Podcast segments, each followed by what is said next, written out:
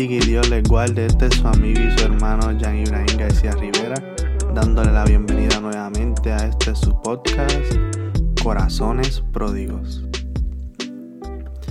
Y en el día de hoy queremos continuar con la serie Encuentros de Gracia. Y hoy estaremos hablando sobre el llamamiento de Leví o Mateo, que lo encontramos en Marcos capítulo 2 del versículo 13 al versículo 17. Y lo primero que quiero destacar sobre este pasaje o sobre este encuentro que Jesús tiene con Mateo es que Jesús llega a nosotros aún en el lugar de nuestro pecado. ¿Por qué? Porque Jesús llegó a la vida de, de Leví aun cuando él estaba todavía haciendo las actividades que realizaba en su vida cotidiana, es decir, él estaba cobrando impuestos. Como conocemos algunos, Mateo era un cobrador de impuestos para el imperio de Roma, es decir, que él había traicionado a su nacionalidad, a su nación de, de Israel, por trabajar con, con los del imperio.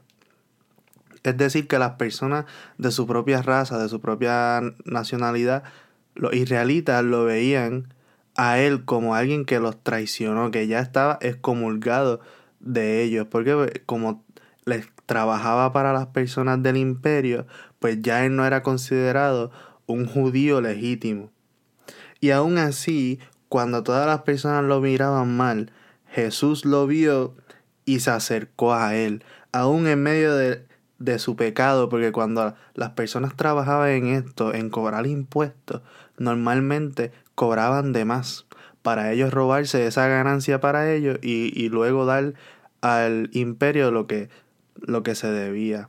Sin embargo, aun cuando quizás él cobraba de más, cuando él hacía cosas que no debía hacer, aun cuando todo el mundo lo miraba con desprecio por su oficio y por el trabajo que él tenía, Jesús se acercó a él en medio de su situación, en medio de su vida. Aún en su bajeza, eh, Jesús se acercó y le dijo, sígueme, como dice en el versículo 14. En el versículo 14 vemos que Jesús se acerca en medio de toda su vida, en medio de aún de las situaciones que quizás sean vergonzosas para él, y le dice, te puedes acercar a mí, porque yo me acerqué a ti tú me puedes seguir. Aunque otros piensan que no debas seguirme, yo te doy permiso para que me sigas. Y luego de eso, Jesús fue a, su, a la casa, a la casa de Leví, es decir, que entró en la intimidad de su vida. Porque cuando tú entras a la casa de alguien, tú estás entrando en el entorno más íntimo que ellos pueden tener, es su privacidad, es donde ellos están en sus días, en, en, en esos momentos de privacidad, de intimidad con la familia o ellos solos. Y se sentó a la mesa.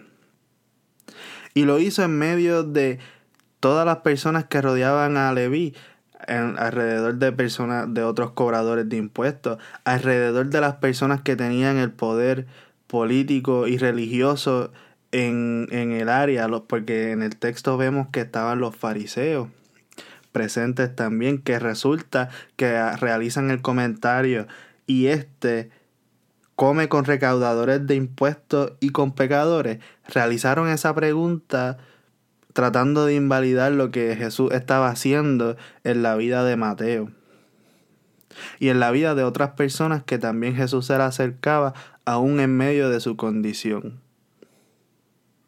Y quiere decir que Jesús se acerca, como dije al principio, aún en nuestro pecado y en nuestras situaciones, Jesús se acerca para sanarnos y para transformarnos, para mostrar que Él quiere entrar en la intimidad de nuestra vida y de nuestro hogar y de toda la y de todas las áreas de nuestra vida para así ir transformándola y que lo podamos seguir durante nuestro transcurso de vida. Y al final Jesús les contesta que los sanos no son los que necesitan médicos, sino los enfermos. Es decir, que Jesús es el doctor que tiene no solamente el diagnóstico, sino que tiene la cura a nuestro mal. Su gracia que se encuentra con nosotros es la que nos transforma y nos permite seguirlo cuando Él se acerca a nuestras vidas. Espero que les haya agradado y que pueda compartirlo con amigos, familiares y conocidos. Dios le bendiga.